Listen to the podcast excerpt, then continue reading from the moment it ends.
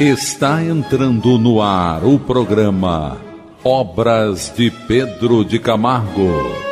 Produção e apresentação Moisés Santos. Caríssimos ouvintes da Rádio Rio de Janeiro, eu sou Moisés Santos e este é o programa Obras de Pedro de Camargo. Vamos dar continuidade aos nossos estudos do livro Na Seara do Mestre, autor Pedro de Camargo, pseudônimo Vinícius, da editora da Federação Espírita Brasileira. Hoje vamos estudar o título Vaidade. E Pedro de Camargo começa com uma citação do livro do Antigo Testamento, o Eclesiastes, capítulo 1, versículo 2. Vanitas vanitatum et omnia vanitas. Em latim, meu caro ouvinte, que significa vaidade das vaidades. É tudo vaidade. Essa frase enfatiza a pequenez das coisas diante da imensidão do mundo. Este mundo, como planeta de categoria inferior, é um grande palco de vaidades, onde se entrechocam as vítimas daquele mal. Pedro Camargo já inicia aqui o capítulo mostrando a construção do destino de cada um e sendo nós mesmos os resultantes, aqueles que vão receber as consequências dessa própria escolha. Dizemos vítimas porque realmente são todos os que se deixam enredar nas malhas urdidas pelas múltiplas modalidades em que o orgulho se desdobra. Então estamos diante daqui de uma informação que podemos encontrar na doutrina espírita a categoria da Terra com relação à ordem e crescimento e progresso dos mundos vamos buscar as diretrizes libertadoras em o Evangelho segundo o Espiritismo. Diretrizes libertadoras.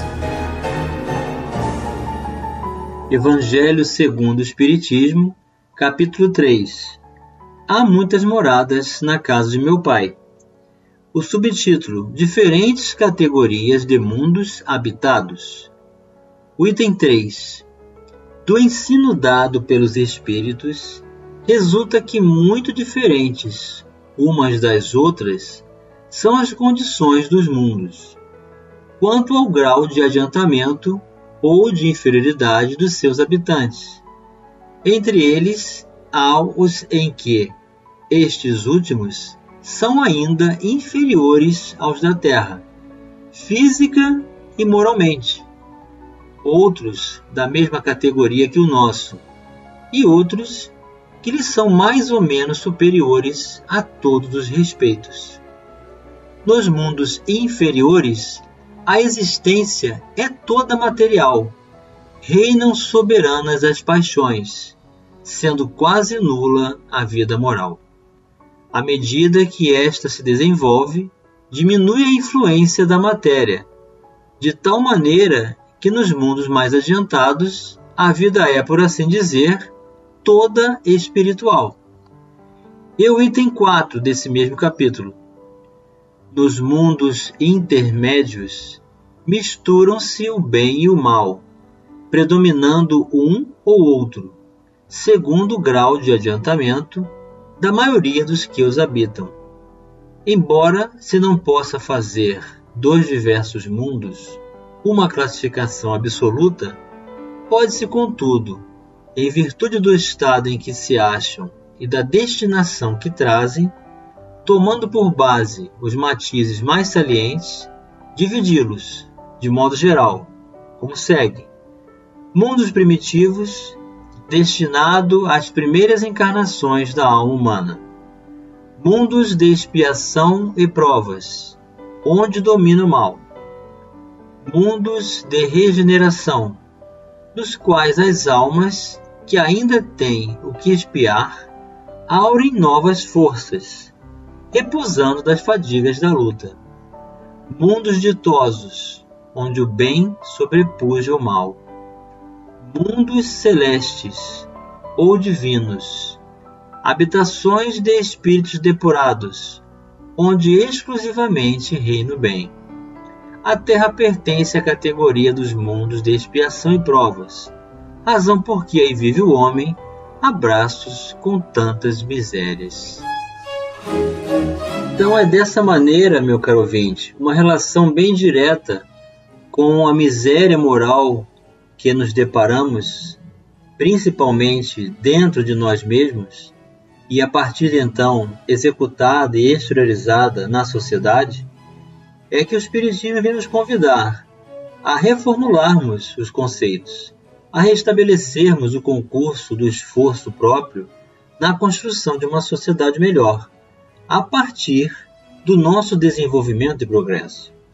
O fato é que os orbes, os mundos, todos eles possuem uma utilidade, todos eles encontram-se habitados, segundo a doutrina espírita, mostrando que existe uma conexão, uma irmandade entre todos esses orbes, de modo que, na medida em que eles seguem o seu curso natural de progresso, aqueles que não acompanham esse curso são destinados a outros mundos menos adiantados. É o que estamos vivenciando nesse momento de crise que ora vivemos na Terra. A Terra está passando para a categoria de mundos de provas e expiações para o plano de regeneração. Aqueles que não desejarem estabelecer o concurso será então convidado a reencarnar em orbes menos adiantados, de modo que a qualidade dos habitantes é que realmente vai determinar a qualidade do mundo onde vivemos. A vaidade sempre produz resultado oposto àquele a que as suas vítimas aspiram, confirmando destarte a sábia assertiva do Mestre. Os que se exaltam serão humilhados. Mateus capítulo 23, versículo 12. Se meditássemos na razão porque Jesus, no Sermão do Monte, primeiro contato que teve com o povo, iniciou aquela prédica dizendo: Bem-aventurados os humildes de espírito, porque deles é o reino dos céus. Ficaríamos sabendo que a soberba, sob seus vários aspectos, constitui a pedra de tropeço que embarga nossos passos na conquista dos bens imperecíveis, consubstanciados no reino de Deus. Então aqui Pedro de Camargo está mencionando o primeiro verso do poema das bem-aventuranças, exarados por Jesus, e que constitui um código de libertação, de entendimento, de conduta, de ética e moral nos princípios básicos das condições da saúde de espírito, nos mecanismos da educação de espírito, mostrando o quanto é importante o desenvolvimento da receptividade, da condição do aprendiz, daquele que reconsidera seus valores, que está disposto a entender mais, a compreender, a estudar, a fazer o uso do instrumento da sua compreensão, ferramenta bendita desta mesma libertação através da qualificação dos seus atos. Então, um grande entrave essa condição do orgulho, que estabelece então a supremacia da falsa ideia de superioridade em relação à vaidade. Porque é assim, meu caro ouvinte, o orgulhoso é aquele que não precisa que ninguém diga a ele que ele realmente é o melhor. Ele tem a falsa ideia e, portanto, a ilusão dentro dessa certeza fantasiosa criada por ele mesmo, que ele é o melhor e ninguém precisa dizer isso para ele. Já o vaidoso, que também é orgulhoso, ele também se considera o melhor, só que ele necessita de caprichos, de confirmações acerca do seu trabalho executado. ele precisa de elogios, ele precisa da consideração exarada de forma clara, sendo dito para ele que o trabalho que ele realizou foi o melhor, foi realmente grandioso. Assim é o vaidoso no mundo. Assim, muitos se permitem a estabelecer contatos com o público, divulgando os valores do Espiritismo, mas também desejando promover-se num testemunho pessoal. E Jesus nos deixou bem claro, meu caro ouvinte, que aquele que dá o seu testemunho dá um testemunho falso. Mas Jesus afirma: Eu dou testemunho não de mim mesmo, mas daquele que me enviou, o Pai Celestial. E dessa forma, quem vê a mim, vê o Pai. É dessa maneira que o cristão deve se conduzir. Estabelecer um concurso de ação para que em todas as suas escolhas, em todos os seus atos, palavras, pensamentos, atitudes, possam refletir a grandiosidade do seu ideal, tendo como Jesus modelo e guia da humanidade.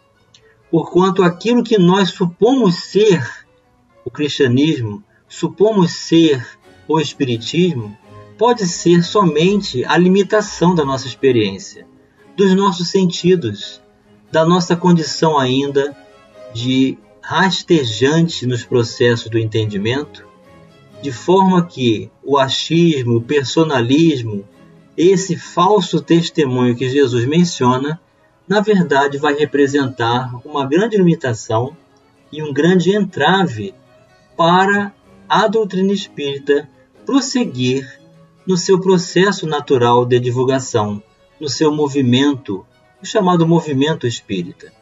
Todos nós estamos engajados no movimento espírita. E para que o espiritismo cresça e demonstre a sua força, é preciso que cada um de nós se coloque nessa condição de aprendiz, que vive intensamente essa mensagem, mas sem pronunciar-se, sem desejar o destaque, sem desejar o testemunho. Vamos vivenciar essa luz. Vamos estabelecer um concurso com o Mestre. E tudo que fizermos, façamos em seu nome, para que ele permaneça em nós e auxilie a todos aqueles pelas nossas atitudes pequenas, mas sempre mencionando a sua grandiosidade e a nossa pequenez. Vamos continuar raciocinando sobre a vaidade já já no próximo bloco, meu caro ouvinte.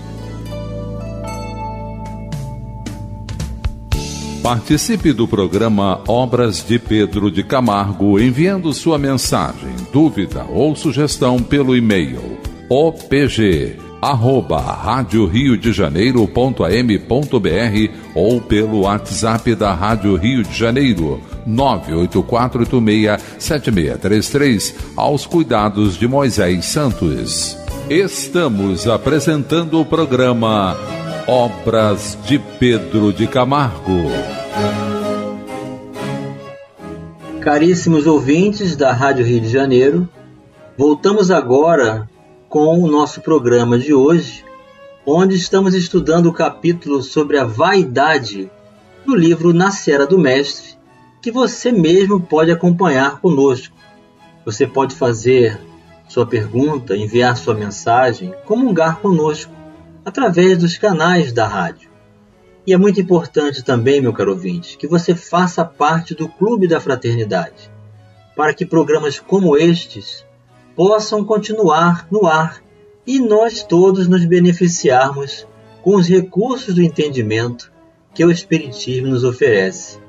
Então, Pedro de Camargo, que esse espírito sábio, amoroso, com condições favoráveis de nos facilitar o entendimento da origem do Evangelho e a sua luz, e as suas ferramentas de entendimento para os recursos da educação de espírito, facultando-nos então todo esse entendimento de amor, de luz e de paz que o Evangelho nos proporciona em seu consolo, em sua abordagem profunda, em que estabelecemos contato com o Mestre através da sua vida geralmente se costuma glosar em todos os tons a vaidade da mulher.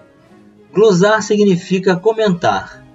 Então, a maioria das pessoas estabelece como vaidade essa exteriorização da aparência nos tons da vaidade da mulher. E que diremos da do homem? A vaidade da mulher está na periferia, é inócua, ou seja, é inexpressiva, quase inocente. Seus efeitos recaem sobre ela própria, não afeta terceiros. Demais, o tempo mesmo se incumbe de corrigi-la, mostrando-lhe a ingenuidade de sua presunção. E a do chamado ou suposto sexo forte? Realmente, ao menos esse particular, a denominação assenta-lhe perfeitamente. A vaidade do homem é profunda. Radica-se nos refolhos recônditos do seu coração. É cruel, é feroz e sinistra em seus malefícios, cujos efeitos, por vezes, separam amigos, destroem povos e arruinam nações. A vaidade do homem tem feito correr rios de sangue e torrentes de lágrimas estendendo o negro véu da orfandade sobre milhares de seres que mal haviam iniciado a existência. Então aqui Pedro Camargo, meu caro ouvinte, com muita propriedade, vem demonstrar o quanto que a queda espiritual pode acontecer com muito mais facilidade para o homem do que para a mulher.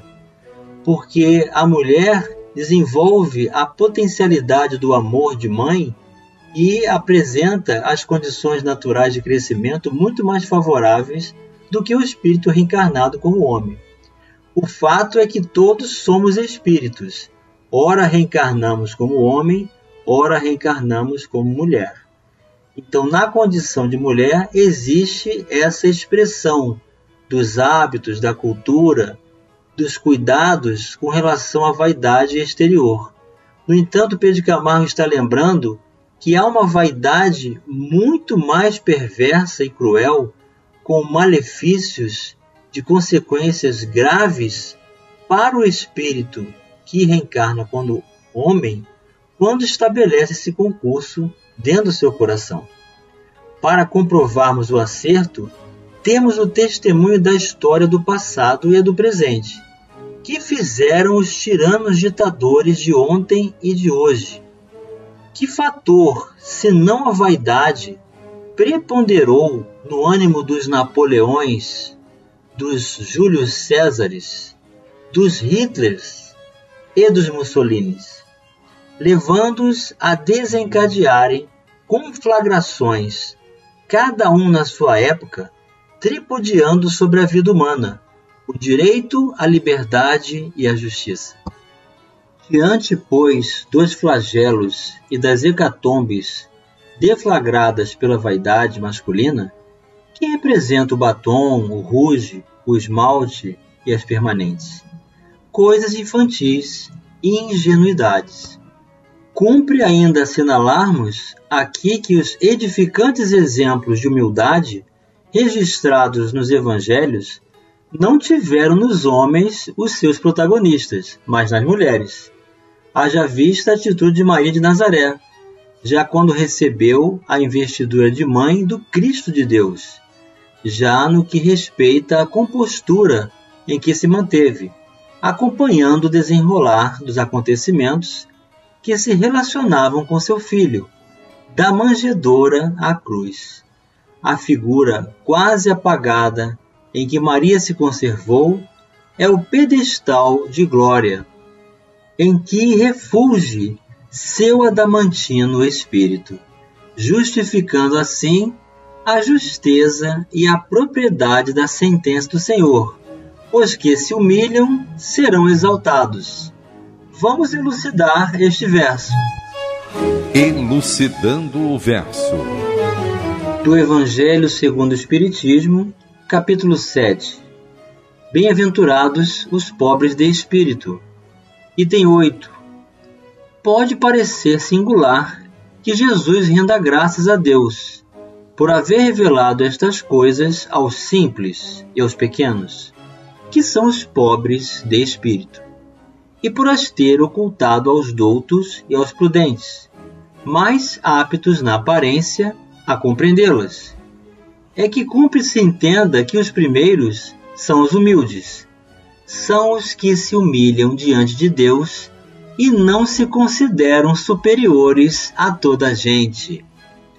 Os segundos são os orgulhosos, envaidecidos do seu saber mundano, os quais se julgam prudentes, porque negam e tratam a Deus de igual para igual, quando não se recusam a admiti-lo, porquanto na antiguidade douto era sinônimo de sábio.